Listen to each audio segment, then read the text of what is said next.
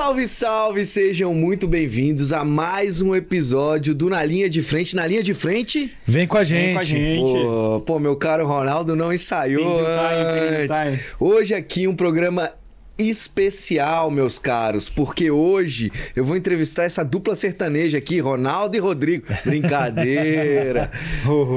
Estamos aqui para falar de empreendedorismo, de marketing. Hoje sem a presença do nosso querido Felipe Pataro, que tá de férias, merecidas férias, né? Com certeza. Ganhou com certeza. dinheiro pra caceta lá no Noru Sushi. Aí, né, tem que aproveitar, foi né? Foi gastar, velho? né, velho? Foi gastar. É, exatamente. Como é que foi a semana de vocês, meus caros, Rodrigo e Ronaldo? Cara, a semana foi maravilhosa, muita correria como sempre, mas muita produtividade também, isso que é importante. E hoje é um prazer receber aqui um grande amigo aqui, parceiro, o Ronaldo Rodigueri. Pra vocês que não conhecem, esse cara entende tudo. Rodigueri. Rodigueri, entende tudo de cliente entende tudo de atendimento, entende muita coisa de comunicação, marketing. O cara é. Hoje, hoje foi até difícil de definir o tema, meus caros, porque é tanta informação nessa mesa aqui que o negócio.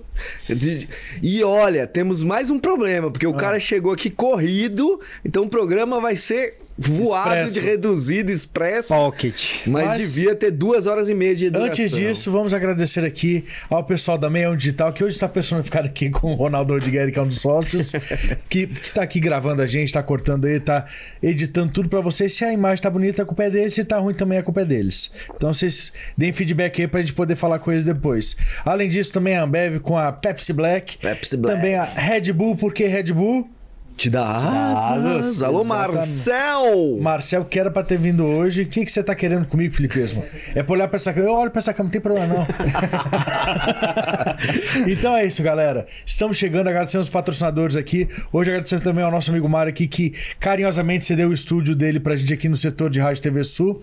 Multiempresarial, foi meu vizinho. Tive sala aqui do lado de agência de comunicação também. E agora vamos começar. Qual é o tema de hoje? Vamos começar o tema de hoje, meus caros. Clientes satisfeito, como gerar paixão pela marca. Então, tu já viu, né? O negócio vai ser incrível. Ronaldo, meu caro, já começa se apresentando, falando o que, que tu faz lá. Eu sei que gera... é, é até difícil, bicho, porque ele gerencia a operação da empresa, da equipe, relação com os clientes. é multi, multi. Temos que criar uma uh, função para você. Pois véio. é, cara. O Rodrigo já deu uma definição aí mas sou sócio da Meion Digital, como o Rodrigo falou, e atualmente eu foco toda a minha energia em atendimento ao cliente, relacionamento com esses clientes e fazer a equipe conectar com o que realmente importa, que é o cliente. De novo. É, exatamente. Foco total no cliente. Customer centric, meus caros. Customer centric. É, você tá achando que eu vou do já, marketing, me Já respeita. chegou aí com termos técnicos. É, tem que explicar pra galera. É colocar realmente o cliente no centro de tudo pra galera, pra todas as suas ações estarem voltadas pro fim, que é o quê? Gerar novas notas fiscais e maiores notas fiscais, né? Então, se você não tiver com o cliente no centro de tudo para trazer experiência, gerar uma conexão emocional, vocês não vão conseguir converter, meus caros. É. Seja isso financeiramente falando, seja isso como branding mesmo, né? De estar de tá na percepção, da, na, no coração e na cabeça das pessoas. Mas, Ronaldo, antes de começar a entrar nesse tema maravilhoso, você tem que explicar aí, velho, como é que você caiu nesta Eita. profissão, nestas agências. Me conta um pouquinho dessa história aí, sua. Rapaz, eu vou resumir porque a história é comprida, né? É, e o cara tem horário, meu é... cara. Não, mas vamos lá. Eu sou daqui de Brasília mesmo. Véi, e... véi, véi. Se a história é comprida é porque é velho. É, nem, nem é desse tanto não. Mas as crias de Brasília aí sabem que tudo aqui, em determinado momento, girava em torno de você fazer um concurso. É verdade. Então você tava ali no finalzinho do ensino médio tinha que passar na, na UNB ou numa federal e estudar e concurso. Era isso. Uhum. E aí eu tinha um pouco de agonia disso, porque desde de mais novo, já com 15 anos, eu trabalhava, dava aula de inglês e eu vendia o que eu achasse que dava para vender. Então, em determinado momento na UNB, durante o curso, eu vendia caipirinha no intervalo das aulas. Olha aí. Din-din, copo. no intervalo das aulas. E né? aí, minha mãe é, falava assim: não, a melhor coisa que tem é você ser funcionário público, tem horário para sair, entrar, faça chuva, faça sol, teu salário tá lá. E eu pesquisei, fui dar uma olhada E se você for realmente olhar no mundo, os maiores ricos, as maiores fortunas, Sim. são empresários, pessoas totalmente disruptivas e não tem um funcionário de nada ali entre as, as pessoas mais ricas, né? Ou um cara investidor. Até tem, né, velho? Mas. É, eu tô falando da. Mas aí, da oficialmente, lá no, no, no, no- no No portal ranking. da transparência, É. não são eles, mas, mas que tem, tem. E aí eu cismei que eu queria empreender. Aham. Na época eu não enxergava de- com, com esse olhar, né? Mas eu falei, cara, eu acho que eu preciso vender alguma coisa. E em um, acho que com 16 anos, 17 anos, tinha um, um curso de design gráfico. Meu pai me matriculou, eu fui fazer e um dos professores era publicitário. E de tanto ele falar de publicidade e tal, eu fiquei com isso na cabeça. aham. E aí chega ali terceiro ano, você tem que fazer o PAS, vestibular. Você tem que decidir o que você vai ser pro resto da é, vida. da sua olha só, vida. 17 anos, decidiu que você vai ser pro resto da vida. E aí eu peguei e fiz o PAS pra publicidade, fiz o vestibular pra engenharia mecatrônica, passei nos dois. Aí peguei e falei, mãe, ó, é o seguinte, passei aquela. Vai ser engenheiro, meu filho. É lógico. É, né? vai construir uns negócios e tal. E essa influência desse professor, eu nem me lembro o nome dele, na verdade. Mas essa influência me fez optar por comunicação. Aí lá vai você, cheio de sonhos e aquela coisa. Descobre que, pelo menos na UNB, o curso de comunicação, ele Eita, é fé. bem teórico, tem nada a ver com o É. mercado. Aí eu, porra, então toda aquele, aquela coisa de empresa, de estar tá mexendo com negócio, não tem nada a ver. Então eu tava estudando teoria de comunicação, sociologia. Que é a melhor História. parte da comunicação, né? Pelo amor de Pô, Deus. Mas é muito massa quando É massa, você mas, tem a família rica, que tu pode passar o dia inteiro na UNB e tal, empresa júnior, aquela porra eu não tinha. Eu ia pra UNB de manhã, estagiava à tarde e trabalhava à noite. É, sangue no zóio. Aí, em determinado momento, eu falei, eu acho que eu preciso pôr a mão na massa. Aí saí andando pelo Guará, que eu moro no Guará, e falei, vou arrumar um cliente de consultoria. Aí eu ia, tipo, nos botecos, nossa, padaria.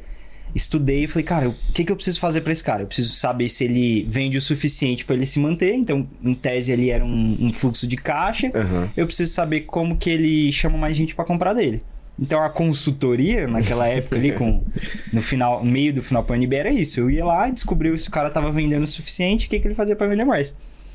E foi indo aí, graças a Deus eu conheci algumas pessoas que foram abrindo portas, tive aí como é, mentores é um- uma pessoa muito grande no grupo Multiplan, administrador do Parque Shopping, é uma Massa. empresária muito foda aqui de Brasília já, que abriu muita porta de, da empresa dela para eu aprender. Fiz meu TCC, inclusive, na empresa dela. Eu falei, pô, é aqui que eu quero estar, no meio dessa galera. Então, o curso de publicidade acabou se tornando minha vontade de ter e mexer com empresa. E tu tá estagiava e, trabalhava onde nessa época? Cara, nessa época, é, eu estagiava de tarde numa assessoria de comunicação lá no Gilberto Salomão. E eu nunca quis trabalhar em agente de publicidade, né? Aham. Quando eu entrei na UNB, todo mundo, vamos estagiar em agente de A publicidade. primeira e tal. coisa que neguinho Aí o cara, faz a é tipo. loucura da, da é- comunicação. Vamos é estagiar em agência, agência, Aí eu, agência. caraca, bora então. Aquele tanto de gente falando bora, eu boro. Você bora, eu boro. eu fui, meu irmão, foi um inferno. Era uma agência de. É, era assessoria de comunicação, não tinha nada a ver com agência de publicidade, mas foi um inferno na minha vida. Só que eu aprendi pra caramba. Eu falei, eu nunca mais trabalho em agência nenhuma na minha vida. É, e aí. Acabou que depois eu tive uma passagem pelo mundo do esporte, no Comitê Paralímpico Brasileiro. Massa. Depois fui trabalhar com política em Roraima. Passei um tempinho lá, fui secretário de comunicação. Só que nessa época, Lá em Roraima. lá em Roraima. É, o cara passa voado na informação de que ele foi secretário de comunicação de Roraima. Só isso. Do estado de Roraima. Não, de Boa Vista. De Lá de Boa capital, Vista. é. Conheço Sim, de demais, três conheço demais. de bebeu, bebeu a água de lá, né? Da O torneira, povo né? fala esse trem. Bebeu a água, da torneira. É, Aí lascou, bicho. Cara, Não, e bom, aí... o cara pra ser secretário de comunicação lá, ele tem que falar uns três idiomas, né? E você É o sabe português, que o espanhol e o, indígena. É, o o indígena. Indígena. E o Wi-Fi é no Cipó, né? É, meus amigos de Boa Vista, por favor, me perdoem. É, não, lá é, lá é massa, galera. Quem não Não, é conhece, é lá tem uma estrutura legal. Inclusive, assisti uma edição do UFC num barzinho lá que eu não vi em Brasília, por Ó. exemplo. Sacou? Mas, Cara, mas é e- bom. Mas Só é quente pra porra, né? é quente pra cacete. E úmido. Aí, eu- no meio dessa história, eu acabei pulando, mas uma coisa me, me deixava muito intrigado. Na época de escola, eu não conseguia ficar com as meninas da minha escola. Eu ficava com menina de outra escola, pessoa que eu nunca tinha visto na vida, e não ficava com as meninas da minha escola. Eu, bicho, tem alguma coisa errada aqui, velho. tá bom, eu não sou bonito e tal. Aí eu falei, como que será que funciona pra pessoa escolher com quem que ela vai ficar? O cara já tava fazendo planejamento lá atrás. ó. 15 anos eu com essa porra na cabeça. Aí eu vou estudar. Aí comecei a estudar psicologia, comportamento humano. Aí fui. Naquela época não tinha, não tava tão popular, né? Porque hoje em dia é muito comum, tem livro pra cacete É. de, de comportamento e tal. Viés cognitivo, comportamento. é. Aí vem uns arrombados e, PNL. fala de gatilhos mentais. Não existe isso, tá, gente? Esse termo aí é, é errôneo, tá? Mas fica por outro Mas se você podcast. teve algum gatilho com isso, E aí eu fui estudando na, na brincadeira isso, né? E aí na, na época de Comitê Paralímpico, eu ia semana sim, semana não pra São Paulo. Conheci uma menina lá em São Paulo. Aí numa sexta-feira eu fui pro aniversário de um amigo meu. Um barzinho, um copo sujo, assim, um, um trem esquisito numa esquina. Lá lotado. Augusta? Não foi na Augusta, não me lembro que bairro foi, mas, cara, lotado. O bar tava lotado e a esquina em volta tava lotada. Devia ter umas 200 e poucas pessoas Aham. na esquina do bar, do lado de Sim. fora. Aí eu, caraca, bicho, o que que, que que tem aqui? Que, que tem esse tanto de gente? Chama essa galera. Fiquei com esse negócio na cabeça. Eu não olhava tanto pra negócios nessa época quanto eu olho hoje, mas eu fiquei aqui encucado. Isso na sexta-feira. Sábado eu ia sair com essa menina que eu tinha conhecido lá. Aí eu fui Google lá, TripAdvisor, barzinho, não sei o que, São Paulo. Aí achei um lugar massa, lindo, bonito pra caramba, com nota boa e tal. Aí eu fui, sábado à noite, cara, tava assim, lotação um terço do- da capacidade do, do cara. Eu falei, tem alguma coisa errada, não é possível. Copo sujo, duzentas e poucas pessoas na rua. O High preço, era- o preço por lá. incrível que pareça, era o mesmo. Tá? A cerveja do copo sujo era o mesmo preço da, da cerveja desse lugar. O que destoava era o preço das comidas. Aham. E, obviamente, tinha garçom no, no restaurante chique, no barzinho E no chique, outro, e no não. outro não. Tu ia lá e pegava uma ficha, dava Mas o próprio ambiente provavelmente já era. Era. Aí pra eu isso. fiquei cismado com esse negócio. Eu falei, cara, não é possível, né? Por quê? Aí eu fui pensar, cara. Nessa época eu cortava o, cabelo no mesmo barbeiro que meu pai me levou a primeira vez quando a gente veio pro Guará. A gente mudou pro Guará em 99 pra 2000. O mesmo barbeiro que me atendia desde 99, o molequinho, meu pai falava, faz cabelo, é, barba e bigode. Eu não tinha nenhum dos três. É, eu passei mais de oito anos sendo cliente desse cara. Aham. Aí as coisas começaram a dar uma é, mexida na minha cabeça. Eu falei, por que, que eu nunca troquei de barbeiro? O velho. O, o já era velho naquela época, hoje ele é mais velho ainda. Eu não vou mais lá, mas não é porque eu fiquei insatisfeito, mas realmente eu não vou mais lá. Só que eu fiquei com isso na cabeça. E por que que você compra pão na mesma padaria sempre? E por que que você sempre pede hambúrguer no mesmo lugar? Porque quando você tá triste, você pede iFood, a mesma comida, no mesmo dia? Por que que as pessoas têm esses rituais? Uhum. E aí eu fui estudar isso. Foi quando eu comecei a olhar negócios, só que com por ter uma formação de marketing, a gente se preocupa muito com venda. É. E eu comecei a me preocupar de por que as pessoas continuam comprando no mesmo lugar. na recorrência. A recorrência. É, Então, se a gente for já entrar numa coisa mais técnica, assim, por o marketing faz uma campanha, seja lá digital, off, tem um custo. Cada cliente que você captou tem um custo Uhum. que a gente chama de CAC, né? Sim. Custo de aquisição de cliente. E vale a pena você pagar, sei lá, 100 reais para captar um cliente, ele comprar só uma vez de você? É mais interessante esse cara comprar esse mês, mês de- que vem, o outro, o outro passar um ano comprando de você. E eu comecei a ficar ciscado com, com isso. Vi que no Brasil ninguém tem essa preocupação de verdade. Algumas empresas fazem meio que no automático. É, tem já muita iniciativa de experiência do cliente, mas ninguém tá olhando por esse ângulo de apaixonar pela marca. Só os grandes. Aí todo mundo fala Coca-Cola, Apple. Ai, o, o hamburgueria de bairro, ela tá, tá nem aí pro que a Apple fez. Pô, tem Sim. fora da realidade, né? Cara, é, é, foi até legal você tocar nesse assunto, porque tem um dado de um amigo meu, tem um, ele tem um sistema que não é um CRM, e mas parece um CRM. Ele vai, ele, a gente está criando, ele até me chamou para fazer parte desse projeto. A gente tá, tá criando uma nova vertente aí que é o CRA. CRA. É, é, que é o Customer Retention Assistant Ó, legal. Ó. né? Que aí qual que é o lance, cara? E aí a gente consegue, porque é um sistema que já roda no mercado, e ele consegue trazer dados dos clientes, né? De é, quanto, quanto que o cara trabalha dentro de- da aquisição de novos clientes, quanto que ele. quanto tempo que ele dedica dica da comunicação dele, das estratégias dele para tratar o cliente, que é aquele cliente fiel, que é recorrente. A gente, a gente criou algumas classificações para esses clientes, né? Legal. Mas eu consigo entender em que etapas cada cliente desse tem. E aí, de todas as empresas que ele rodou já esse sistema, né? E não foram poucas, né? E dentro da base lá de São Paulo, que é uma coisa bem É, pujante, né? Em relação a. Pujante, pro- certo? Punjante, Falou, isso. Eu tô ficando bonito, tô ficando bonito. É, é, ele conseguiu trazer um dado específico até para a venda do sistema lá, né? De que 80% das empresas, 80% das empresas que ele já atendeu, não se preocupam, eh, eles, elas se preocupam com a parte de aquisição de novos clientes e 20% tem alguma ação em relação à retenção do cliente em si. Não, e essa, e essa metrificação é bacana porque traz, a, traz é, à voga uma coisa muito interessante. Porque a gente fala muito em CAC, custo de aquisição do cliente, a gente Sim. fala muito em ah, CPC, custo por clique, Uhum. a gente fala. Mas quem que fala em custo de fidelização? O Kotler lá, é, apropriado para a época, com, não tinha esse boom do digital que a gente tem, mas ele colocou que é muito mais barato, eu não me lembro se é 13 vezes mais Sim. barato, é, você manter um, cliente, do, que, conquistar um novo. Sim. Exatamente. E aí, essa métrica ficou lá, Kotler. Só que, e aí já pegando um pouco de background que a gente testou em clientes de consultoria para fidelização, a, primeiro, ninguém destina um- uma verba, verba. para isso. Exato. Então, quando eu chego em um, um negócio e falo assim, cara, esse cliente compra com você há mais de dois anos. Você já pensou em, em bonificar ele de alguma forma? Aí o cara, ah, eu já dei desconto. Porque tecnicamente, na cabeça do empreendedor brasileiro, o desconto ele não é um custo, ele tá batendo ali um pedacinho de margem, Uhum. mas você tá deixando de ganhar 10%. Ele prefere dar 10%, seja lá o ticket dele, do que ele pegar e dar um, um bombom, um, um, um bombom, Qualquer coisa. É um, um voucher pro cara voltar.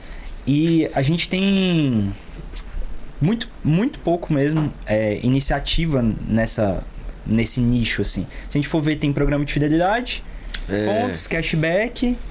Algumas empresas trabalham com um sistema de indicação muito marromeno e fica por isso. Exatamente. E, e é tão padrão isso no mercado, é quase uma fórmula, né? De como você vai fidelizar o teu cliente. Ah, o cara, ah, você vai fazer um, um convênio aqui É, para um que ele clube de troque por- vantagens. um clube de vantagens, né? Quando ele tem várias outras ações.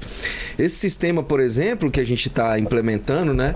Ele faz já o cálculo para você de quanto aquele cliente está te rendendo de lucro e quanto que ele tem de margem para você dar produtos para ele. Sensacional. você dar. Porque eu- às vezes o cara não quer desconto, velho. Ele quer, ele quer um mimo. Ele quer, é, ente- quer que você entenda que ele é já um defensor da sua marca, um embaixador da sua marca, né? E que, velho, você pode sim presentear o cara. Vai- Imagina o vai- cara daqui a três meses de consumo. Direto e tal, não sei o quê. Aí você, do nada, manda pra casa, pra casa dele, sem avisar, sem falar nada. Ó, Amigo, você é um cliente especial e por isso tô te dando aqui essa camiseta nova que saiu da nova nossa, nossa nova coleção. Tá, tá, tá. Puf, manda pra ele o link. Você pode ter certeza que além daquela que ele ganhou, ele vai comprar outras. Mas e quando você fala de, de, de- de percepção do cliente também, vamos falar um pouco disso que, que você trouxe uma Percepção. coisa interessante. Quando, e isso fica para reflexão, quando o empresário dá desconto para o cliente, ele mostra claramente para o cliente o quê? Cara, eu estou tendo uma margem sobre você, então eu posso te dar um desconto. Sim. Então, irmão, tá aqui, ó. O meu preço competitivo é esse, mas você paga aquele. Há essa percepção do cliente. Quando você bonifica ele, quando você traz alguma coisa mais pelo mesmo valor, você está valorando ele. Exato. Você está dando valor pro seu produto, você está trazendo valor à sua marca. Vou- Então, Uh. verter uma verba para isso, muito além de, de, de, de ser mais barato, em teoria, podendo ser até o mesmo valor, mas assim, você, ao invés de dar uma percepção de desconto, de, de redução de preço, você dá um- uma percepção de valor para o cliente, você Ah. dá um up na, na percepção dele. Eu escrevi dois livros já tratando dessa temática. Que que é isso, aí, meu cara? só público. puxar a- a- o gancho. Depois, estudando psicologia e juntando com marketing e tal, eu fui estudar neurociência. Eu cismei. Por que, que as pessoas compram o que elas compram? Por que, que elas se mantêm comprando? E aí, trazendo mais uma referência bibliográfica aí, o que, que existia de mercado, de texto para isso? pirâmide de Maslow, Uhum. que foi feita em 1947, se minha memória tá boa. Não, não me lembro, mas Peraí. Foi isso mesmo. foi? O, o Dan tava lá. Ele Eu participou. tava lá, eu tava tava lá, lá. Eu tava na fundação disso aí. Os incas e os mais. Então, a gente tá falando de uma teoria de comportamento que o cara inventou, é, sei lá quantos anos atrás, 1947. O, tudo era diferente. Não Tem Aham. nada a ver com o que a gente tá vivendo agora. E eu fui entender esse comportamento. E aí eu cheguei a um, um, um método que eu chamo de cliente apaixonado, que a ideia é o seguinte: os hormônios, olha que loucura, tá? Os hormônios que a gente tem disparos no nosso corpo durante processos de compra e de fidelização são os mesmos que a gente tem quando a gente se apaixona e está se relacionando amorosamente. Boa. São os mesmos. Então Sim. tem dopamina, que é efeito recompensa, prazer, Uhum. que é a mesma coisa que é ativada quando você está usando alguma droga. O sistema de recompensa do cérebro é o mesmo. Uhum. E tem até algumas imagens já de, é, computadorizadas do cérebro, comendo chocolate, ativa a área. É, usando cocaína, ativa a área. Apaixonado, ativa a área. Então tem uma série de experimentos que a galera fez sobre sentimentos, que fizeram sobre mercado, e eu peguei e juntei os dois. Que massa. Então, é, quando você compra, a gente tem um- o prazer, a realização. Tem muita gente que tem o- a compulsão por compras. Porque é gostosinho, dá realmente um- uma coisa de Que dopamina. gasta ansiedade ali no- na- É, na compra, é. né? Isso. Tem, tem até um. Só fazendo um parênteses, não perde a linha, não, que a linha tá muito boa. Mas só fazendo um parênteses exatamente nisso, né? De, tem é, alguns autores que falam que as compras são todas feitas ele- pela emoção, né? Ou você tá triste e compra alguma coisa, ou você tá muito feliz e compra alguma coisa, ou você compra por medo de ficar fora de algo, né? Então são todas baseadas em algumas emoções. Tem o Sim, racional, não. tem, tem os gatilhos, É. né, né, as compras por pela razão em si, até isso alguns autores que eu, que eu já estudei, né? Eles falam, velho, mesmo a compra por razão, né? Tipo, Ela é baseada em uma emoção. ela é baseada em alguma emoção. É, é mais ou menos essa linha. O que que acontece? É, veio, eu não me lembro quem foi agora, mas tinha a teoria do cérebro trino, né? Que falava que era o cérebro reptiliano e tal, por causa do jeito que o cérebro foi formando, por Uhum. camadas. E aí tem um, um professor que eu gosto muito, que é o Pedro Camargo, que ele é biólogo. Ele fala que o cérebro ele foi tipo um puxadinho. Puxadinho. É, que conforme a- a- as espécies foram evoluindo, o cérebro foi evoluindo. Foi fazendo uns puxadinhos puxadinho ali. porque a gente Boa. precisava. Foi criando novas áreas. né? E aí veio a teoria do sistema 1 sistema 2, né? Que tá no livro Rápido e Devagar, Aham. que ficou super famoso. E as pessoas vão lendo, vão repetindo e acaba é, algumas coisas que não são exatamente o que o autor escreveu perpetuando. Uhum. Então tem essa ideia de que a gente compra por emoção, aquela coisa. Não tem como desligar um pedaço do, do cérebro, e emoção a gente tá falando do sistema límbico. Uhum. Não tem como a gente desligar um pedaço do cérebro, que é o córtex pré-frontal, tá? a parte racional, desliga ela, vai no shopping, compra, sai, liga ela. Tá tudo funcionando ao mesmo tempo. Sim. Só que tem compras que. Aí já voltando no por que, que a gente compra, tem compras que realmente são compras de necessidade. Você precisa comprar um produto de limpeza. Papel higiênico. É, não, sei o tem exatamente um apego emocional ali, é uma compra de necessidade. Então, se a gente for talvez mensurar, não tem é, 90% de emoção na Tá, compra. né? mas aí vamos, vamos já, já que o Pataro não tá aqui, vamos botar o patada do Pataro aqui, meu. Conecta comigo, empresário, conecta comigo. conecta comigo, empresário. Câmera 2, câmera 2. Conecta comigo, empresário. É, se a gente for parar pra pensar nessa linha que você acabou de falar, mas e aí a gente coloca, por exemplo, ah, é uma compra por necessidade. O cara vai comprar um papel higiênico, ou seja lá Como um, é que ele seleciona a marca? um como é que ele seleciona a marca? Show. Por exemplo, você tem lá todo o padrão de identidade visual que a, a Omo faz pro cara chegar e falar assim: putz, isso aqui conecta emocionalmente comigo em áreas de fazenda, e isso vai, É. entendeu? Então, assim, velho, por Isso mais é que muito seja fé. racional. Todas Existe as um quê- compras um quê? racionais, elas acabam Tem. tendo que ter um, um fator de emocional para você se diferenciar dos outros. Né? Porque se você tá falando de um commodity, papel higiênico, né? Nem que você compre a marca. Ou é folha dupla, ou mais macia, não sei o quê. Ou blá, às blá, vezes blá. marba, né? O... Mais barato. Mais barato. Fiquei tentando falar, velho, isso é uma Isso sigla, é- isso, velho. Isso é muito fera e a gente, é, até se for conversar e aprofundar nisso, tem um mar de visões, tá? Sim. Mas como que funciona normalmente? A compra, é, a compra mais guiada por emoção, ela é uma compra emocional e a gente usa a parte racional para justificar a compra. Perfeito. É aquele eu mereço, tá de promoção. Perfeito. Só Estou que ao mesmo comemorando. tempo, olha o lance da tô comemorando. É, olha o lance da experiência do cliente. É muito comum acontecer o seguinte: você vai ao shopping, homem e mulher, aqui não tem muita distin distin é, distinção, Distinção. Uhum. relacionada ao sexo, mas foi no shopping, comprou uma roupa, um sapato, um acessório por impulso. E teve uma experiência de loja até agradável, só que o vendedor é aquele vendedor que quer fazer a venda, ele não quer saber se o cliente vai ficar 100% satisfeito. Você Acontecia compra muito o teu trem lá, o, o perfume, seja lá o que for, O vendedor da Compra. boteca fica em cima, fica em cima do, Isso. de todo mundo é, ali. o urubuzando. E aí você pega, vai pra sua casa. Ali naquele momento, naquele momento você tá com a sacola da marca, você tá, caralho, massa e tal, satisfeito, dopamina lá em cima, é, passou no cartão, tal, negociou, foi. Quando você chega em casa, que a dopamina vai baixando e a dopamina é um hormônio de, de ação rápida, Uhum. até porque senão a gente ia ficar doido, é, é, é muito intenso no organismo. Sim. Quando a gente chega em casa, que a gente vai, pô, paguei 500 Será? nessa blusa. E aquela coisa, a aquela racionalização que a gente fez na loja, ela começa a pesar. Exatamente. E rola um, um leve arrependimento. Então tem esse estilo de compra. As compras racionais, o que, que diferencia eu comprar do. Como é? O Marba, o Marba. Marba. do outro. E aí vem uma questão de proposta de valor, tá? As marcas realmente elas têm um papel de, de criar uma relação com o cliente. Então, se tá tudo o mesmo preço, você vai na sua marca preferida. Se a diferença de preço é pouca, existe um processo que chama contabilidade mental, tá? Que Você você, vai fala, fazer pô, um- 10%, Vale é, a 10 pena. centavos, aquela ali é melhor e tal. Custo-benefício ali na sua Isso, cabeça rapidamente você vai fazer. Show, exatamente isso. E aí depende de como tá a, a tua relação com esse produto e com o dinheiro na hora da compra, tá? Perfeito. Então, papel higiênico. É, tecnicamente você compraria ali o mais barato porque todos têm a mesma função.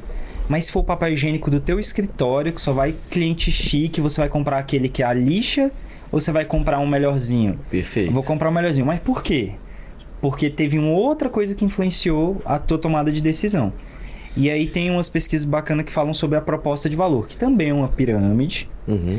que é um pouco diferente da de Maslow. Então, é, a gente junta isso com os sentimentos na tomada de decisão. Uhum. Tem compra que a gente compra só pela função, tem compra que a gente é, compra pelo medo, pela necessidade de segurança. Então, vou dar um exemplo aqui. É, eu quero fazer um seguro, fazer uma proteção para minha casa. Uhum. É uma necessidade de proteção. Eu posso pegar mais cara, eu posso pegar a mais barata. Tem uma questão de se sentir protegido, de evitar prejuízo, de sentir confiança no processo. Então, são coisas que vão influenciando. Uhum. Então, existe um botão que a gente aperta e faz o cliente comprar? Não, não existe. É um Uhum. conjunto de coisas. Mas existem ações que depois que esse cara comprou, que ele já confiou em mim, que é difícil pra caramba, ele comprou, eu consigo fazer ele comprar mais vezes? Existe. Não é um botão, mas é uma série de ações que a gente consegue fazer. Metodologia. É uma metodologia. Perfeito. Essa é a ideia por trás da, da coisa, de você fazer as pessoas realmente se apegarem à, à sua marca. Porque no final das contas, é, tem duas coisas no Brasil, três coisas no Brasil, que geralmente as empresas, os empresários falam que são diferencial. Hum. Primeiro, nosso diferencial é preço. Preço nunca, jamais vai ser diferencial. Não é diferencial. Porque o, o cliente, a tomada de decisão por preço, se ele está buscando um preço menor, ele vai ser fiel onde o preço É é mercado menor. de For menor. commodities. É. É, Uma fidelização. Exato. Qualidade. Qualidade não é diferencial, tá? Uhum. Com uma exceção, mas qualidade não é diferencial. Porque é, na percepção do cliente, valor percebido, como o Rodrigo havia falado, a gente espera um mínimo de qualidade em determinados produtos. Então você compra. Ou qual foi a tua última Ou compra? assim? serviços. É, ou serviço. Qual foi a tua última compra? Só pra gente pegar. A minha? Rapaz. Deixa eu Coletinho da Faria Limer. da Born Concept. Ah, Born é. Concept. Então, essa compra, ela ela realmente agregou, você ficou feliz com a compra? Era uma compra que você já estava planejando, não era? São fatores que a gente vai olhar. É, depois dessa compra, por que, que eu não trabalho em deixar o Dan feliz, esse cliente feliz, ele comprar mais vezes? E aí, esse quesito qualidade, o que, que se espera normalmente de uma qualidade de uma roupa? Que ela dure um ano, que o zíper não quebre. Tem um Uhum. conjunto de coisas na cabeça das pessoas que é o mínimo de qualidade que a gente aceita. Perfeito. Se tiver menor que isso, qualidade não é um diferencial. Qual que é a exceção de qualidade ser um diferencial? Qualidade premium. Você comprou o colete porque ele é feito de fio de ouro, do não sei o que, de. Aí você realmente com é um algodão diferencial. egípcio do não É, sei o que, blá blá blá. Mas tirando esse caso específico, qualidade é obrigação de todos os negócios. Uhum, E o último diferencial que as pessoas falam é atendimento. uhum. Mas não deveria ser um diferencial, porque atendimento de qualidade é o básico que se espera de todo o negócio. É, qualidade e atendimento são básicos de qualquer empresa. Você se Qualquer propõe a, a vender um produto ou um serviço, o mínimo que você entregar é qualidade e fazer um bom atendimento. Exatamente. Aí você me pergunta, então, Ronaldo, o que que é diferencial para eu fazer o cliente apaixonar pelo meu negócio, pela minha marca? Eu entendo o seguinte: a gente tem aí quatro níveis para responder essa pergunta. O que que é um cliente satisfeito? Você entregou o que ele estava esperando. Satisfeito. Expectativa Expectativa Ah, ele alinhada já tava com, esperando. com a entrega. Isso, exatamente. Expectativa alinhada com entrega. Igual quando namorado, namorada, né? Você promete, não cumpre, insatisfeito. Prometeu, cumpriu exatamente, satisfeito. Agora, quando você promete, cumpre e entrega mais, que a gente chama de over delivery, Uhum. aí você tem um cliente que ficou. É, Se surpreendeu. se ele. surpreendeu. Eu, Tem um eu chamo de efeito wow. efeito WoW, que tá Exatamente. realmente é muito famoso esse nome de efeito WoW. É. é um pilarzinho a mais. E aí a gente quer namorar esse cara. Porque na, na teoria que eu tinha comentado, eu relaciono a compra com o processo de paquera e tal. Uhum. A gente quer que esse cara fique uh, realmente um cliente fiel. Então, na verdade, eu tenho que apaixonar ele pela minha marca. Ele tem que Perfeito. comprar só de mim. Se chegar um concorrente vendendo mais barato, ele vai me trocar? Não. Porque lá o Dan é atendido, chamado pelo nome, ele vai, é personalizado, aí tem uns critérios, né? Sim. Mas e cada um ideia- tem os seus, né? Cada- Mas assim, você, Cada negócio você tem- tem estratégia, você tem metodologia pra causar esse efeito ou. Qual que é o efeito ou que eu causo dentro de, Ah, de cada assim, coisa? A, a dica básica que eu, que eu dou de efeito ou, vamos chamar assim, você tem qualquer negócio, não importa qual seja o seu negócio agora, você tá assistindo a gente. Pode ser serviço, pode ser alimentação, pode ser qualquer negócio. Uhum. É, eu chamo de molho secreto, tá? Sim. O que, que é um molho secreto? Se você for olhar um iFood da vida, aí toda hamburgueria tem lá no cardápio, hambúrguer e tal, molho secreto da É, casa. maionese espacial. É, que diabo que tem no molho secreto? Não sei, ninguém sabe, só o cara sabe. Às vezes não tem nada, mas ele diz que é um molho secreto. Vai dizer uma maionese- maionese comprada no É, mercado. Comprado, às vezes é a mão suja do. É o suor que ele. É, a gotinha só. Mas o, o lance do molho secreto é o seguinte: cada negócio ele tem a sua característica própria, Uhum, o seu poder especial, vamos chamar assim, o molho secreto. uhum. E o molho secreto do teu negócio, ninguém consegue copiar. Às vezes o molho secreto é a pessoa que está atendendo, é o dono. O molho secreto atende todo mundo bem e tal. Às vezes o molho secreto é a experiência de loja física. Às vezes o molho secreto é realmente o produto que é feito diferente. E isso é, raramente dá para copiar. Só que muitas vezes o cliente não percebe que isso é um- uma coisa importante. Sim. Qual que é o- a dica então? Pega o teu molho secreto, que é o teu diferencial mesmo do teu negócio, não importa qual é o nicho que você atua, pega esse molho secreto e você tem que é, deixar todos os seus clientes sabendo que esse molho secreto existe. Uhum. Então tem muita empresa que diz que ah, o meu diferencial é agilidade nas entregas. Para o cliente, o cliente não percebe. Ah, entregam no prazo ok, normal. Então é diferencial só na cabeça da empresa, do- dos donos, da direção, mas o cliente nunca percebeu aquilo. Então acho que a primeira missão para você apaixonar as pessoas pela tua marca é assim, cara, esse é meu diferencial. Toma aqui, dá na cara do cliente com diferencial. Isso aqui é o meu diferencial. Seja lá qual for. Lembrando, não pode ser qualidade, Qualidade e atendimento. nem preço. Nem preço. Nem preço. É, já- eu, tenho, eu tinha até um exemplo que eu ia trazer aqui, mas vamos entrar mais dentro do, desse, desse que você Eu vou- levantou, desse ponto que Cara, você eu vou, levantou. eu vou trazer um exemplo básico aqui de Brasília, uma coisa que o brasileiro raiz conhece. Tem um boteco, copo sujo, chamado Amigão. No começo da Esse é W3 um amigão. Sul. E por muito tempo, ainda hoje, ele é muito bem frequentado. É, você via um boteco copo sujo, assim como o de São Paulo, que é ministro, que é deputado, que é senador. Por quê, né? E você vê um copo sujo no- na W2, escondido. Tá E escondido. aí você pergunta, cara, por que que, por que, que ele, ele tem isso? Só que se eu fui lá muitas vezes. Aham. Eu chegava lá, tinha um garçom chamado Fernando, Olha aí, Fernando. com a toalhinha suja, que eu acho desde, que não lava desde 1995, Meu Deus. no É o ombro, charme, é o charme. que dá uma engraxada no prato assim quando ele coloca na mesa. Mas é o cara, que atende bem, conhece o cliente, sabe o que ele vai pedir. Ele tem um CRM na cabeça dele ali, que ele sabe que o Ronaldo vem aqui toda terça-feira, toda quinta-feira, ele Pede gosta de joelho de porco, ele toma cerveja tal, ele faz isso, ele faz aquilo. E trata pelo nome é o atendimento básico, só que ele entrega como? Pô, ele lembra o que, que eu como, onde eu como, como é que tá, se minha família tá bem, se não tá, Sua mesa, né? Ele é um garçom. Uhum. Eles abriram uma outra unidade na- no final da Zaçu, na 412, eu acho. Uhum. Cara, eu fui lá, não- a experiência não foi a mesma. Não tem o Fernando. Não, eu nunca mais voltei na 412. É. Aí vai, vai dentro de cultura, né? Quer dizer, Sim. ah, quer dizer que ele não vai conseguir reproduzir isso nunca? Não, ele Não, pode. pode. Se ele, Ele entender que que, aí- isso é uma cultura da ele empresa dele. percebeu isso. Exato. Perfeito. É o que, é o, que o aí é falou. o ponto que É ele eu... perceber isso no negócio dele, porra. O que o Fernando faz traz gente pro meu negócio. O que o funcionário X faz. Funcionário X, o que, que você faz? Ah, não, faço isso, isso, isso. Então vamos pegar isso, metrificar, transformar num processo e replicar. Perfeito. Cara, ó, só um rapidinho, Dan. É, na PX, que é a empresa que a gente cuida só de deixar o cliente apaixonado, a minha sócia Jéssica, experiência absurda aí, trabalhou na. Até esqueci, na Use, é, Ah. trabalhou na experiência do cliente. E no método ela fala assim, cara, tem que achar alguém, um funcionário modelo, ela chama de funcionário modelo, que é o cara que faz bem, faz direito, que no caso seria o Fernando, e você pega o que esse cara faz e você ensina para outras pessoas e vai virar o, o, o diferencial O padrão. da empresa, é o padrão da empresa. Perfeito. É, é, concordo, você transforma num processo e põe pra rodar, porque aí. aí mas a, a pergunta, ela vai somar nisso tudo que vocês acabaram Eita. de falar. não, não, é porque assim. É o que o dono acredita que seja, ou o que o cliente, ou que o funcionário. Você tá entendendo? Porque assim, quando a gente falou desde o do início lá, e o tema do programa é, é cliente satisfeito, né? E como gerar essa paixão, né? Tem muito empresário que acredita que o cara chega lá, ele vai fazer, fez todas as técnicas que ele aprendeu nos cursos aí de como criar um propósito, não sei o quê, blá blá blá. Aham.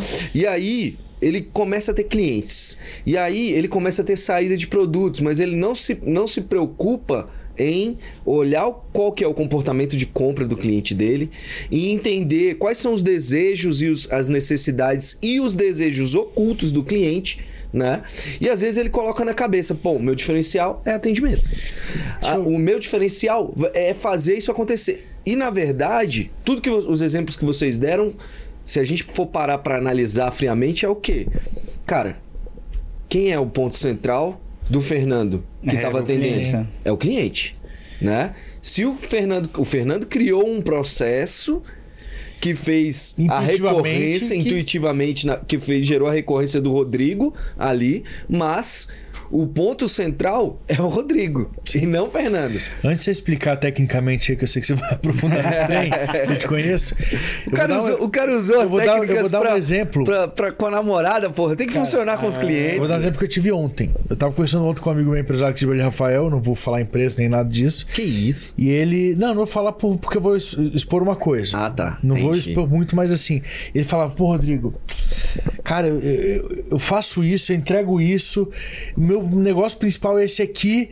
E, cara, os- o, tem cliente que tá comigo só por causa de uma outra coisa que eu entrego aqui, mas ele tem que perceber isso daqui. Eu falei pra ele, irmão, o que que tá vendendo? esse- É aquilo lá? É, eu. Seu caminho Foca tá nisso, ali. cara. Seu caminho tá ali. Isso é muito louco, tá? E isso é muito louco, isso é muito louco. É porque, é, primeiro, primeiro ponto, é, e a gente que não tem uma empresa multimilionária, multinacional, a gente consegue fazer isso, tá? Uhum. Então, qualquer empreendedor de Brasília que tá assistindo, a gente vai conseguir fazer isso. É porque eles conseguem, mas a gente também. Não, só quem consegue fazer isso que eu vou falar são empresas São que empresas pequenas? menores, tá? Sabe Então, por quê? Peraí que eu vou anotar. Anota. é, a gente que tem uma empresa no porte que eu vou citar aqui agora, a gente tem um privilégio de poder sair da nossa sala, sair do nosso escritório. Ah, perfeito. E ir lá falar direto com o cliente. Uhum. O Tim Cook lá, o, o CEO da Apple, ele não pode sair da, da sala dele. Ele não vai, né? Poder ele pode. Ele não vai sair da sala dele. Vai lá na loja, sentar lá no banquinho e atender um cliente que entrou na loja da Apple. Uhum. A gente pode fazer isso. Quando você faz isso, você percebe é, o que que o cliente está procurando. Você conversa com o cliente. Você olha no olho do cliente e vai entender. E por que, que eu digo que isso é um privilégio, tá? Quando a gente formula um negócio, vou pegar aqui o, a- o exemplo que você deu do Rafael. Na nossa cabeça, a gente coloca lá que o nosso público-alvo é X, nosso cliente ideal é Y, Uhum. tá? E aí, é, fazendo a analogia já com o método, eu sempre namorei meninas morenas, cabelo preto, branquinha. E eu cismei, ah, é o jeito que eu gosto de, de mulher. E aí, é, e você fica procurando aquele padrão, né? Ah, eu gosto de mais alto, mais baixa. Você procurando namorada aí, ah, eu gosto do galego maromba e tal. E a gente tem o que realmente a gente tá procurando. Mas poucas empresas fazem essa reflexão. Tipo assim, quem é que de verdade gosta do que eu faço do jeito que eu faço? Uhum. E aí o cliente ideal, eu vou propor um método é, ao contrário aqui, Uhum. pega todo mundo que você já atendeu e olha quem é que compra mais, quem é que elogia, quem é que é empolgado com as coisas que você Quem faz. compra com mais Com frequência. mais frequência. E aí você fala assim, cara, o que, que essas pessoas que gostam de mim de verdade têm em comum? E por que, que eu tô falando isso? Minha vida inteira Perfeito. é, é, eu procurei um perfil de pessoa, mas na verdade a, a pessoa da minha vida é um perfil totalmente diferente. Então, as empresas elas nascem querendo atender uma necessidade de um tipo de cliente, mas quando põe a cara a tapa no mercado, vem um cliente que talvez não estivesse planejado e que ele adora, ele gosta pra caramba. Ele é ativo nas redes sociais, ele comenta, ele deu avaliação. O que, que a gente faz com esse cara? Estuda, porque você precisa mais dessas pessoas que gostam de você e talvez menos de pessoas que você tá atrás, mas que não te dão tanta moral. Exatamente. E é literalmente o, o paralelo entre relacionamentos, paquera, o Tinder da vida e o negócio. Uhum. Às vezes a gente tá procurando. O relacionamento que vai durar, né? Mas É, assim, eu, eu acho que isso vem muito da- de, de uma herança do, do empresariado empreendedorismo brasileiro, dos anos do brasileiro mundial, né? Aham. Dos anos 60 e 70 ali, onde era não era customer centric, não era, Era- cliente centrista, É. era focado em qualidade, em durabilidade, nisso, naquilo. E aí você aplica no mercado, ó, meu produto é foda por causa disso. Compra ou não compra? Uhum. É. Para um momento que hoje, que é, que é um movimento que tem acontecido nos últimos 10 anos, principalmente, com, com Customer Experience, com tudo isso, que é o quê?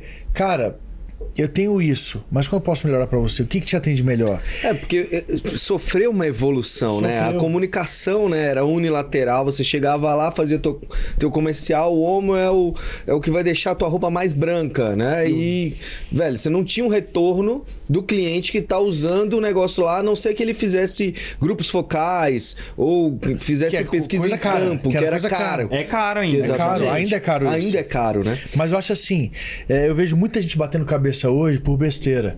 Por falar assim, cara, eu não sei como é que eu vendo mais. Cara, Não, não tô falando que isso seja besteira, é uma reflexão válida, mas assim, o cara tá ali, tem uma base de clientes ativa, uma base boa, tem os dados dos clientes, já fez uma, já desenhou uma persona, já viu quem é o cliente ideal, mas ele chega num ponto que ele, pô, mas como é que eu consigo melhorar meu produto? Como é que eu consigo melhorar o atendimento, meu serviço? E aí vira contrato consultoria daqui, consultoria dali. E eu Ele não falo, tá olhando cara, pra dentro. pergunta pro cliente. Ah, exatamente. Às vezes tá dentro de casa, tá? Às Na vezes tá verdade, não. de A grande parte das vezes tá dentro de casa. E é, a gente. Exemplo real meu mesmo, tá? E eu acho que muitas empresas de assessoria de marketing, publicidade vão sentir isso. É comum que a gente esteja preocupado com captação de cliente, cliente novo Sim. entrando. Só que chega na mão do, da empresa, do nosso cliente, e às vezes ela não consegue fechar esse cliente. Uhum. E aí, o primeiro, a primeira queixa é: o trabalho do marketing não tá Não bom. tá funcionando. Não tá funcionando. É, funcionando. não tá funcionando. Troca, e aí troca. isso me encucou e tal. E aí eu percebi que, na verdade, muito desses clientes que chegam procurando, o cara manda uma mensagem lá na tua loja: Dan, quero uma camisa, quero uma camisa, quero uma camisa. É, muito desses clientes, você ou a pessoa que tá atendendo pode não atender bem e você perdeu ali. E você fala: Uhum. não, não era qualificado. Então eu levantei essa necessidade nos nossos clientes lá na 61. E, cara, as pessoas me pedem ajuda, querem saber como é que atende, estão com dificuldade de fechar. Por que, que eu não ensino elas a fazerem isso? E aí a gente desenvolveu, ouvindo o cliente, não saiu da minha cabeça, ouvindo o cliente, a gente bolou um, um produto para isso. E sobre a relação marca com, com o que a pessoa sente, como que vai ser, teve um estudo, o pessoal fez é, encefalo- eletroencefalograma, Uhum. colocaram para teste cego. Vamos provar Coca-Cola e Pepsi aqui, decidir logo. Pra Coca-Cola e Pepsi tem a briga eterna, né? Sim. E aí fizeram esse teste. A esse Pepsi não é melhor. Não porque patrocina a gente, mas- Pronto. Aqui o ponto. É, a Pepsi é melhor. Ah, não, mas eu vou, vou embasar o, o, O argumento. o argumento de vocês. Fizeram o teste cego. E aí, é, no teste cego, a área do prazer tomando Pepsi, ela piscava, parecia uma árvore de Natal. Então as pessoas gostavam mais do sabor de Pepsi do que do sabor de Coca. Pega essa aí, É. Ambev. Vou te Pega dar esse corte. E, e aí no teste cego as pessoas, caraca, que bebida maravilhosa, provava outra. Não, eu prefiro Pepsi. Aham. Sem saber Sem que era saber, eu Pepsi. prefiro A. Prefiro A. Show. E aí tira o, a Os caixinha. Quando vê Coca e vê Pepsi, experimenta. A área que Percepção muda. piscava, a percepção muda. A área que piscava, o- os, ga- os gatilhos, não, os hormônios que eram aí sim gatilhos Ativados ali. ativados. No caso da Coca-Cola, a gente estava falando aí de ocitocina, endorfina, coisas que remetiam à sensação boa. Uhum. Não era o, o pico de prazer do sabor, era a sensação que o marketing da Coca-Cola vem construindo há anos. Cara, que é olha família, que que é incrível, velho. é, e aí, é, o que que isso quer dizer? Eu não tô dizendo que a Pepsi é melhor, que a Coca é melhor. Foi um estudo, foi realizado, as pessoas preferiam o sabor da Pepsi. Até porque assim, o, o sabor muda conforme o país que você tá, a gasificação, é. tudo isso Foi muda. feito sim. nos Estados Unidos, esse estudo. E aí, é, o detalhe é o seguinte: a gente, o cliente estava percebendo uma coisa que a empresa não tinha conhecimento. A Coca-Cola tem uma associação muito forte com os momentos de felicidade. Sim. Você vai numa ceia de Natal da Abra família, felicidade. a galera Open- vai trazer Coca-Cola. É. Vai ter alguém que vai trazer é, outra marca de refrigerante? Vai, só que criou uma associação tão grande com aquilo Uhum. e aí, no dia a dia, trazendo para a realidade, empresas daqui, vamos fugir das grandonas. Empresas daqui. Com o que que o teu cliente te associa? Tá? Então, a padaria que vende o pãozinho quentinho, é, com o que que você associa a padaria? Você só compra lá porque é o hábito, ela é cômoda, é perto da sua casa? Ou porque tem um- uma coisinha exclusiva que só tem lá, um docinho que você leva pro seu filho? É, hamburgueria, eu adoro dar esse exemplo porque eu sofro com isso. Pessoal de alimentação tá perdendo muito, muito, muito dinheiro por causa de fidelização de cliente. Todo domingo, quase todo domingo, eu peço hambúrguer do mesmo lugar. Uma hamburgueria lá no Guará. E aí, é, esse, o domingo que eu não peço, esse cara da hamburgueria, ele não me manda uma mensagem. Ele não fala. Oi, ele nem sabe meu nome, porque ele nunca perguntou e nunca anotou. Uhum. Ele não manda uma mensagem. Oi, Ronaldo, beleza? E aí, vai pedir um hambúrguer hoje não? Tá viajando? Ó, você sempre pede o hambúrguer tal. aqui. Se você pedir agora, eu já te mando. E aí ele nunca fez isso. Só que se esse cara tem 500 clientes, por que, que ele não pega, separa os clientes que pedem toda semana e ele não manda uma mensagem, não me manda um voucher, não... Cara, chegou uma novidade. Vou mandar pra você experimentar a nossa nova batata. Sim. Dá trabalho? Não dá esse tanto de trabalho, cara. Uhum. Tudo que ele precisa fazer é salvar os contatos lá no WhatsApp, anotar numa planilha, num caderno. Antigamente o CRM Cara, das lojinhas era no no caderninho. caderno. Pega o. WhatsApp, salva no WhatsApp e tem um campo no, no contato chamado observações. Põe, é. Coloca lá, velho. O Ronaldo gosta do hambúrguer XPTO, Ó. pede todo domingo. É, me manda esse trem. Cara, e outra, assim, dentro, dentro disso, a gente tá falando mais uma vez do tema que é colocar os clientes aí no centro, né? E, e, e criar estratégias pra gente gerar a recorrência das vendas dele, Eu né? vi um vídeo esses dias, não lembro se foi o Geraldo Rufino que tava falando isso, dando esse parecer, mas era algum desses caras pica de empreendedores do Brasil falando também. Ele falando, cara, eu nunca vou esquecer o dia que eu comprei um apartamento XYZ em São Paulo. Ah, é muito foda esse vídeo. É E aí ele fala, eu não vou esquecer por quê, porque eu comprei um apartamento. No dia que eu comprei apartamento, o corretor mandou mensagem, parabéns, você conquistou o apartamento que você queria assim, assim, assado, papapá. Passou um mês, o corretor mandou mensagem. A documentação deu tudo certo? Tá tudo ok? Aconteceu alguma coisa? Você tá precisando de mais alguma coisa? Precisa de, de algum auxílio? Aí o cara, não, tá tudo bem, já deu tudo certo, valeu, bacana. Passou um ano, o corretor mandou uma mensagem. Parabéns. Eu perguntei, porra, parabéns pelo quê? Hoje faz um ano que você adquiriu aquele imóvel. Queria saber se tá tudo bem e te desejar felicidades, porque foi uma conquista e eu sei que foi difícil pra você. É. Cara, agora, quando esse camarada, alguém perguntar, pô, com quem que tu comprou teu apartamento? Quem você Fulano. acha que ele vai indicar, né? É, ele vai Ó, indicar o aconteceu cara. uma parada muito maneira comigo, tem umas duas semanas. Eu troquei de carro, e aí o carro tava sem película. Eu fui pesquisando onde colocar a película e comecei a ser atendido é, por uma empresa que tem algumas lojas, mas tem uma lá no Núcleo Bandeirante. Eles atendem uma central pelo WhatsApp eles direcionam para a loja mais perto do cliente. E aí eu fui, e eu sou um cliente um pouco chato com, com as coisas que eu não entendo bem. Eu perguntava, e a menina ia me tirando dúvida e tal, e, e já tinha meu nome, já bora e tal, e eu mandava foto de concorrente com preço mais barato. E olha aí, tu não vai cobrir o preço? Enchendo o saco. E aí eu marquei um dia pra ir lá. Ela falou assim: "Não, você é o meu cliente maravilhoso, não sei o quê. Falei que você vai lá, quem vai te receber é a Sara". Aí eu, conversa. Vou lá, né? Conversa. Tô acostumado com atendimento de Brasília. Cheguei na loja. Quando eu cheguei na loja, lá vem uma menina. Ela, Eu sou você é o Sara." Ronaldo, né? Eu falei, sou eu mesmo. Ela, eu sou a Sara, tudo bom? A Natália falou que o cliente maravilhoso dela tava chegando. Senta aí, quer uma água? Aí eu, eu não acredito, velho. Ela, ela realmente, não sei se ela faz com todos os clientes, Provavelmente. mas Você não é então, tão eu não, não assim. sou tão especial assim. mas se ela fizer, melhor, parabéns. Sim.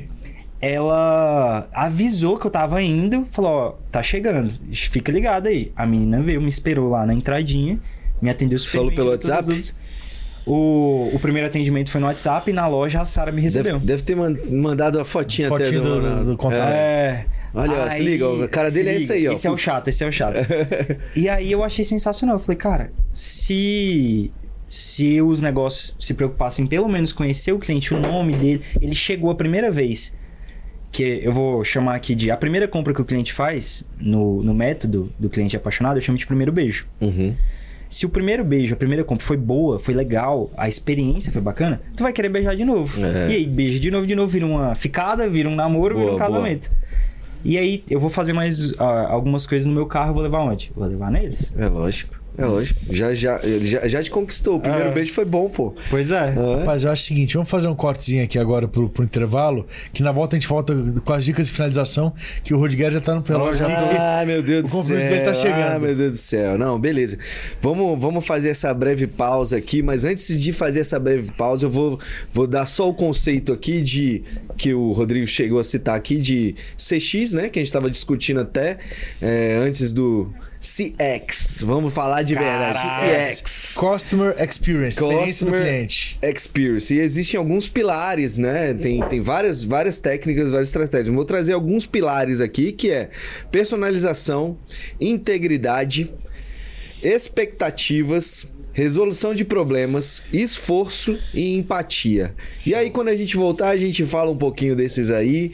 E eu vou dar um exemplo aqui, que o Rodrigo não deixa eu dar exemplo, Ah, cara. foda, né? Eu tenho exemplo ruim e tenho exemplo bom. Eu vou falar de um exemplo ruim, já que vocês falaram dos exemplos bons. Beleza? Voltamos já já, galera, na linha de frente. Vem com, Vem a, com a gente. gente. Ah, agora sim, agora sim, agora, agora eu levei fé.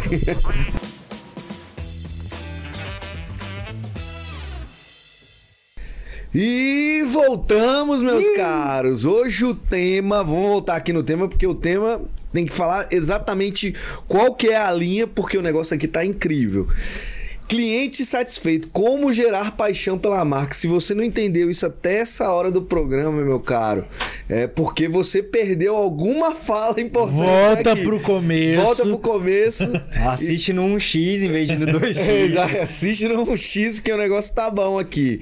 Então a gente já, já deu algumas dicas, vamos pontuar aqui, colocar sempre o cliente no, no centro das suas ações, dos seus planejamentos, da sua produção, né? Então fica ligado que a gente tá dando técnicas e técnicas aqui. E no final do outro bloco a gente falou de CX e a gente tava numa discussão entre, né, qual que é a diferença de CX e UX, né, que é a experiência do usuário e a experiência do, Do cliente, né? É, mas como eu citei aí os seis, alguns de seis pilares para para você trabalhar o CX, né? Personalização, vou falar rapidamente, aí a gente vai discutindo, porque eu quero falar um exemplo da não, do não atendimento, do não efeito wow que você causa num cliente. Do feito não ou. Não ou, né? Um, personalização, como a gente falou, atendimento e suporte personalizados para o seu cliente. A gente falou isso o tempo inteiro aqui, né? De, pô, falar o nome. São várias coisas que você pode fazer que trazem essa personalização. O, o atendente lá, o Fernando, como ele trouxe essa personalização. É, Integridade, né? As é, foco em merecer a confiança do seu cliente. Você acha que você já tem a confiança? Meu amigo, você tem que criar estratégias para ganhar a confiança dele. Como diz aqui o Ronaldo, né? Numa relação é isso, bicho. Você tem que conquistar a confiança da patroa. né? Conquistar o arroba. seu- Exatamente. Você tem que conquistar a O confiança. cliente ele senão- compra de você com o pé atrás. Exatamente. Expectativas, né? Primeiro atender, depois superar, como a gente já falou. É, resolução de problemas. Toda empresa, toda marca vai ter um problema dentro da sua trajetória. Primeira coisa, assume que você teve um problema, pede desculpa e recompensa de uma forma que vai manter essa pessoa junto com você. A gente está falando de retenção de cliente, então isso é muito importante. E eu- essa luz verdinha e vermelha aqui tá me confundindo. É, Esforço, reduzir o esforço exigido do cliente em toda situação. O cliente quer sempre a comodidade de você trazer as- a, resolução dos problemas dele, né? Dentro, sem que, sem que ele espere isso de você, né? Exato. Dan, deixa eu dar um, um comentário sobre esforço. Esforço é uma coisa Por que favor. a- a- as, as empresas não estavam olhando tanto, tá? E o que, que é o tal do esforço? Que realmente é, as pessoas ignoram isso. Você tem uma confeitaria. Você pode entregar e o cliente pode retirar. Às vezes, para o cliente, retirar é mais fácil, menos esforço, ele já está Uhum. no caminho de casa. Às vezes, para ele, menos esforço é receber em casa, Perfeito. já com pratinho, faca e tudo. Uhum. Então, o esforço, é, reduzir o esforço, na verdade, a gente pode falar é diminuir atrito, Exatamente. deixar a vida do cliente fácil. E a, a gente tem uma coisa de poupar energia, né? O corpo humano Sim. foi feito para poupar energia. A gente gosta de coisas que são búfalo manco. Sabe o que é um búfalo manco? Não, me explique, por favor. Búfalo manco. Búfalo manco. O que, que dá mais trabalho do leão caçar? Aquela gazela que corre pra caramba ou um búfalo já tá velhinho com a perninha quebrada manco? Provavelmente dentro da sua. A gazela dá linha, mais trabalho. Né? Da sua linha. Se a gente for fazer a linha normal, a gazela. Mas provavelmente vai ser o búfalo. A, a gazela é muito difícil, ela é rápida, gasta energia pra caramba, tu vai correr atrás. É, o ser humano ele gosta de búfalo manco, ou seja, coisas fáceis. Antigamente a gente tinha que sair pra comprar, hoje a gente tem iFood. Ah, Tudo que é tá. fácil, que facilita a nossa Então foi vida. na linha normal. A gazela É. dá trabalho e o búfalo manco vai ser mais tranquilo. mais tranquilo. Vai. Então, é... Apesar dele ser mais forte, mais Ih, mas ele robusto. tá manco já. Mas ele tá manco. O lance do de esforço é realmente deixar pro cliente o jeito mais fácil possível. Cara, assina digital, é, compra com um clique, a Amazon. Compra com um clique, já tá ali. Produtos relacionados, Google, produtos pessoas que compraram, todas, todo, todas essas estratégias podem entrar nisso aí também. Quanto mais fácil for pro cliente comprar, menos esforço, mais. E até tá entendimento, né, C- velho? Assim, CX e UX, né? No UX É. fala muito de tração, né? Tirar É. a tração, tirar Isso. o atrito, tirar o tempo Isso. que ele gasta. É, e no X, inclusive, é, é- é entender que a sua comunicação ela tem que ser muito simples também pro cara lá, né? Um clique aqui, às vezes, é a diferença do cara realmente clicar no Ah. botão, né? Sim. É, então são várias coisas. Mais alguma? Gostei Tinha mais um dessa. pilar aí? Tem o de empatia, né? Oh, oh, meu Deus. Cara, é legal isso. Ah, tem que ter empatia pelo cliente e tal. Mas eu acho que empatia é uma coisa muito difícil de se desenvolver, Sim. tá? Eu, inclusive, acho que tem pessoas que são empáticas e tem pessoas que não são empáticas. Uhum. E, e o meio termo talvez seja mais complicado.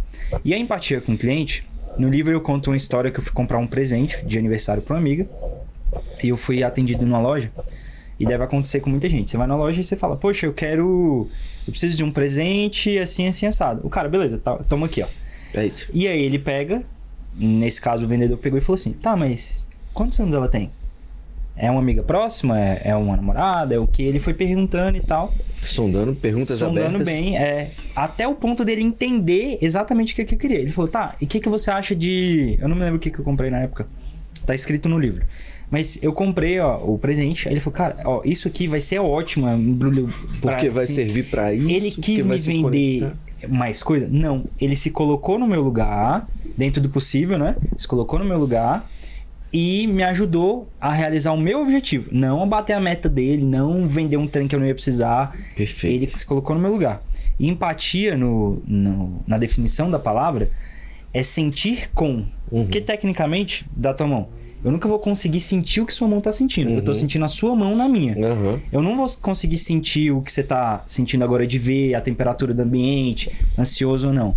Mas a gente pode tentar se colocar no lugar da pessoa. Exatamente. É, esse eu acho um ponto super, super legal, mas super, super É difícil. difícil, é difícil, normal, mas você tem que pensar nessas coisas. Por exemplo, se eu, se, eu, se eu fosse o meu cliente, É. né, essa, essa ação que eu estou fazendo, ou esse serviço que eu ofereço, ele realmente vai é, atender as E eu vejo necessidades? que, que existe muito uma, uma inversão de empatia hoje no, no mercado.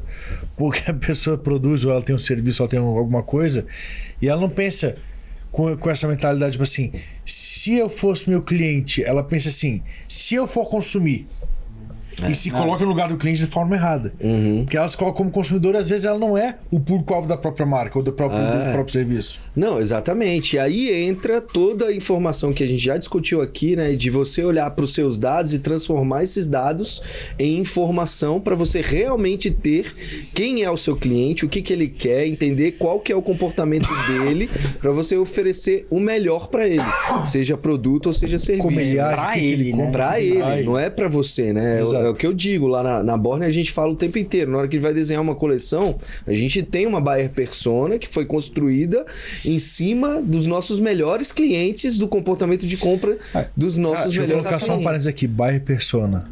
Uma persona de comprador. É, É o. Modelo de... É seria, o seria um persona. modelo fictício, né, da nossa, da nossa Mas, perso- ô, Dan, é, a gente já conceituando bem, assim, para as pessoas pegarem insight, insights práticos. Se você tem seus clientes cadastrados e seus melhores clientes cadastrados, pega esse cara e fala assim, cara, você prefere bolso na frente e bolso por perfeito, dentro? perfeito. Você gosta mais de... E aí, esse cara que realmente é tua buyer persona, na prática, ele vai te dizer... E às vezes são coisas bobas, tipo assim, por que, que você tirou o bolso que tinha dentro? Eu usava pra guardar a chave. Caraca, até arrepiei, velho. É. Sabe por quê? Isso aconteceu ontem.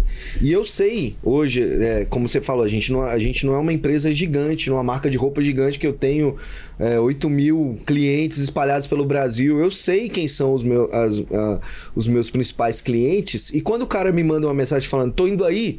Eu, pô, massa, o cara tá vindo aqui. E ontem ele me deu um feedback, por exemplo, disso. Ele é um- uma persona, uma buyer persona minha lá, forte. E ele foi lá na loja e ele foi comprar um casaco novo. Aí ele, pô, Dan, tu tirou aquele bolso escondido. Não, eu arrepiei por causa disso. É exatamente o exemplo que você deu. Que a gente fez um modelo com um bolso escondido aqui. Aí porra, porque era muito prático pra mim, porque eu guardava meus cartões de memória aqui, então não sei Olha o aí. quê. Sacou? Não era a maconha dele, tá, gente? Era os cartões de memória. Mas, é, saca? Então, assim, você vai pegando essas percepções e esse cara, esse feedback desse cara, ele tem que ser muito válido pra você. Sim. Eu já anotei e falei, cara, porque qual que é o custo adicional pra gente fazer esse Às vezes é muito escondido? É barato. muito baixo, sabe? É, em e relação você tá falando de uma coisa que de fato vai gerar algum tipo de custo, que tem um zíper, tem não sei o quê. É. Mas às vezes é uma alteração que você faz que não muda o custo. É, exatamente. Pô, é, eu ouvi um negócio engraçado, assim, pra, pra realmente compilar tudo. É, o teu cliente, se você realmente não conversar com ele, você não vai saber se ele tá feliz ou triste. Que as pessoas não falam, tá? É, Sabe quem fala espontaneamente? Cliente satisfeito, ele fala, tipo, 10% das vezes que ele tá satisfeito. Se você não perguntar, ele não vai falar, ele Uhum. não indica ativamente. E aí, eu já vi muitas pessoas falando assim: ah, meu cliente nunca reclamou, nunca tive. Já viu o pesadelo na cozinha? pesadelo na cozinha. O É. Jacão vai lá experimentar as coisas, aí o, o cara, não, ninguém nunca reclamou. nunca falou nada. Cara, é, 70% dos clientes insatisfeitos não reclamam, não reclamam pra você. Mas vai Agora, reclamar pros, pros outros, e não reclame aqui na internet, eles reclamam. Então, Ele não vai te Pergunta. ajudar, brother. Ele não, não, é vai te porque o ajudar. cliente não falou, não reclamou, que tá tudo incrível, não. Vai perguntar pro cara. Essa é a dica que eu acho que resume tudo de como se Ah. apaixonar um, um cliente por E eu, você. eu acho que é o Pergunta seguinte, velho. Se o cliente foi lá e reclamou, agradece, irmão. Uhum. Agradece. Agradece. Tudo que é, que é reclamação, o cliente vem falar. Vem, e o cara vem armado, né? Porra, aconteceu isso, isso, isso, isso. Cara, obrigado pelo feedback. Muito obrigado. É Eu vou ouro. ver onde é que tá o É. erro. Porque você quer, fuder, você quer fuder uma marca, vou olhar, vou olhar pra você agora. Você quer fuder uma marca? Você tem uma experiência ruim na, na, na- na loja, no serviço, enfim, no, no produto, e sai quieto, sai Não calado. fala nada. É. Porque não vai corrigir aquele processo. Se você reclamar, se você achar ruim, eles vão corrigir. Às vezes nem corrige, né? Não, Às mas não pode, eles têm a, a, É. a chance, a Sabe quem é que tem a, a preocupação com isso? As pequenas marcas, as Ah. médias marcas, elas vão acabar tendo essa preocupação porque ele tá precisando crescer, ele tá precisando gerar mais é, fidelização com seus clientes, reter os seus clientes. Então ele, ele vai se preocupar. Aí o mau exemplo, foi bom que você Fa- levantou, um mau exemplo. foi justamente isso. Meu pai comprou um carro há um ano atrás, que é um carro que é o top da Jeep, sem falsa demanda da Jeep. Porra, marca gigante. Já é uma marca top. Marca top. E ele comprou, velho, o Compass com teto solar. O bicho fala com a pessoa que tá dirigindo. Faz né? até café. Faz café, faz. Faz o diacho. Café não, mas massagem e aquecimento ele faz. É verdade. Quase, quase. Então ele tem todo, ele pegou o top da categoria mesmo. Ele falou, velho, ah, ele queria pegar a, a pronta entrega e o que tinha era o top da categoria. Aí ele falou, não, tudo bem, conta mais, é X. Beleza, ele foi lá e comprou. À vista, pai. À vista, não é porque é meu pai, não. Mas ele construiu pra cons- conseguir comprar à vista, né? Beleza, ele sempre foi desses de, né, junta e pá. Beleza, o carro com um ano deu problema numa peça que nenhum, ninguém da concessionária sabia. Tem mais de três meses que a peça. Carro não- parado. O carro tá lá. ofici- Aí, ah, seu Francisco, isso, isso e aquilo, aquilo outro. E aí, bicho, beleza. Problemas acontecem, né? Sim. Ah, vou te dar um carro. Ele é o cliente top da agência lá em Palmas, né? Que não tem muitas agências da Jeep, só tem uma, né? Então é um cliente que é um cliente A, A cara. o VIP, né? O VIP do VIP do VIP. E aí a gente tá falando de carro, meu amigo. Carro, o cara que tem grana e que gosta de carro, ele vai trocar volta e meia o seu carro. Se ele tiver uma experiência massa com aquela marca, ele vai trocar por aquela marca a evolução que tiver. Bicho, a experiência do meu pai foi tão ruim, tão ruim, né? E tá sendo até hoje, porque ele deixou de viajar no início do mês agora de julho, porque o carro não chegava, que não sei o quê, e eles deram um carro pra ele manual, saca? Um carro que sabe, tem no máximo um ar-condicionado, porque em Palmas não vive sem, mas não trouxeram uma experiência pro meu pai que fizesse ele ficar. Sim. Vai arrumar o carro? Vai. O que, que ele vai fazer? Vai vender. Ou vai, a, a Jeep vai ter que dar o dinheiro dele de volta. Então, assim, a gente tá falando do Mas vai, ar. mas vai voltar na Jeep? Não. Não, Não não, volta, vai não voltar, nunca mais.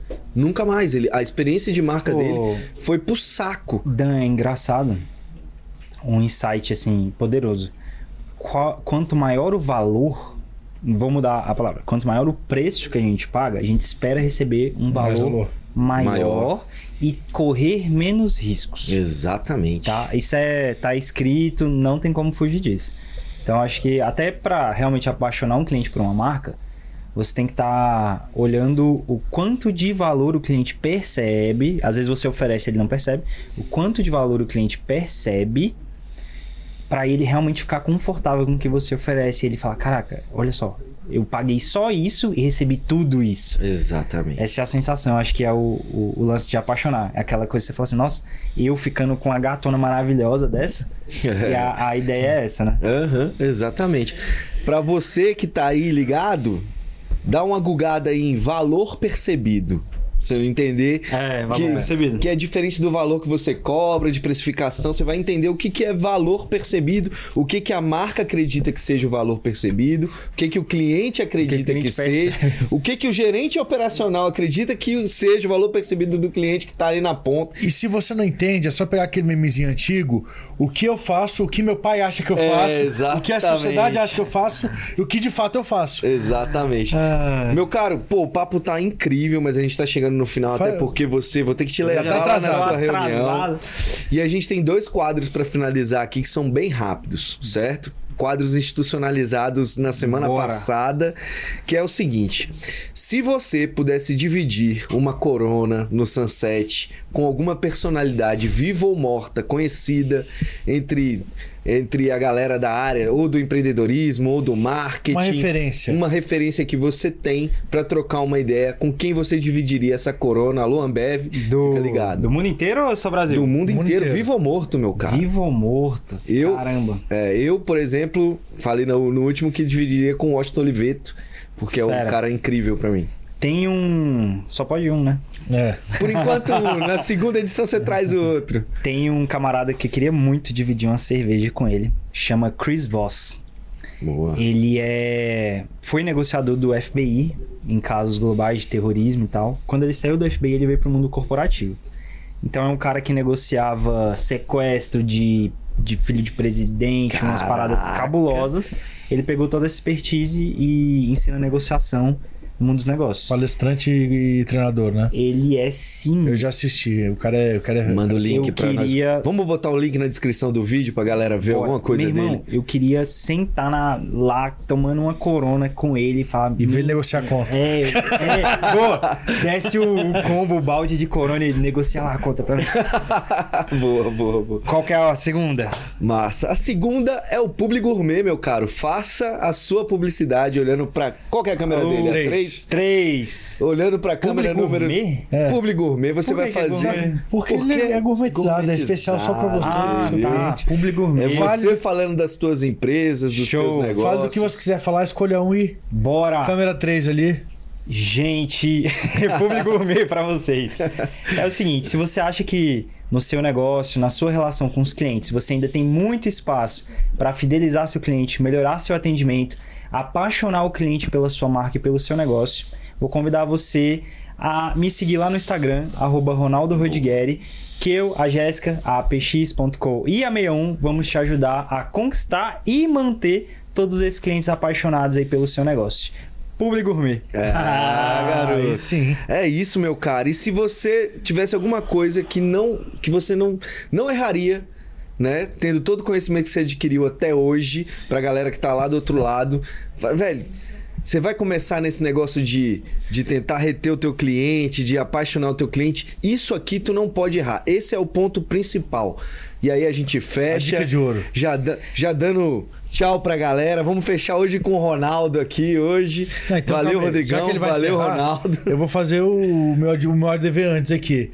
Você que tá aí, curte Ah, o é vídeo, verdade. compartilha o vídeo, se inscreve no canal, ativa o sininho. Não deixa. pá, manda pro WhatsApp da galera, irmão. Compartilha esse conhecimento que a gente tá compartilhando com você. Sua função é compartilhar com os outros. É e siga nlf.podcast no Instagram. E não esqueça, depois de amanhã, se você está assistindo no dia que a gente saiu na quinta-feira, sábado, das 10 ao meio-dia, Rádio Sucesso News FM, a gente tá lá para duas horas de papo sobre o assunto de hoje, que é. que é- como é que é o assunto aí? É a experiência do Eita! cliente, mas assim. Ah, meu irmão. Como Cliente satisfeito. cliente satisfeito, como apaixonar o cliente pela sua Calma marca. Isso. Valeu, muito obrigado. Agora fiquem com o Rodrigues dando a dica do, de ouro aí. Dica de ouro, tá? Eu penso, aproveitei a tua fala pra pensar um pouquinho o que, que seria a dica de ouro que você não pode errar. E aí eu descobri que tudo tem a ver com as pessoas, tá? As pessoas, você tem que tomar muito cuidado com as pessoas, ao mesmo tempo você tem que ser uma pessoa de valor para as outras. Por que, que eu digo isso? Uma pessoa errada andando do teu lado, sócio, amigo, parceiro de negócio, Pô. ela te leva muito distante dos teus objetivos. E as pessoas certas, elas vão te abrindo portas, te fazem uma pessoa melhor, elas vão realmente fazendo o seu crescimento acontecer, tá? Então, cuide das pessoas, mas tome cuidado com as pessoas. Boa. Boa. Na linha de frente. Vem com a Vem gente. com a Vem com a gente. Valeu, Ronaldão. Obrigado. Valeu, Rodrigo.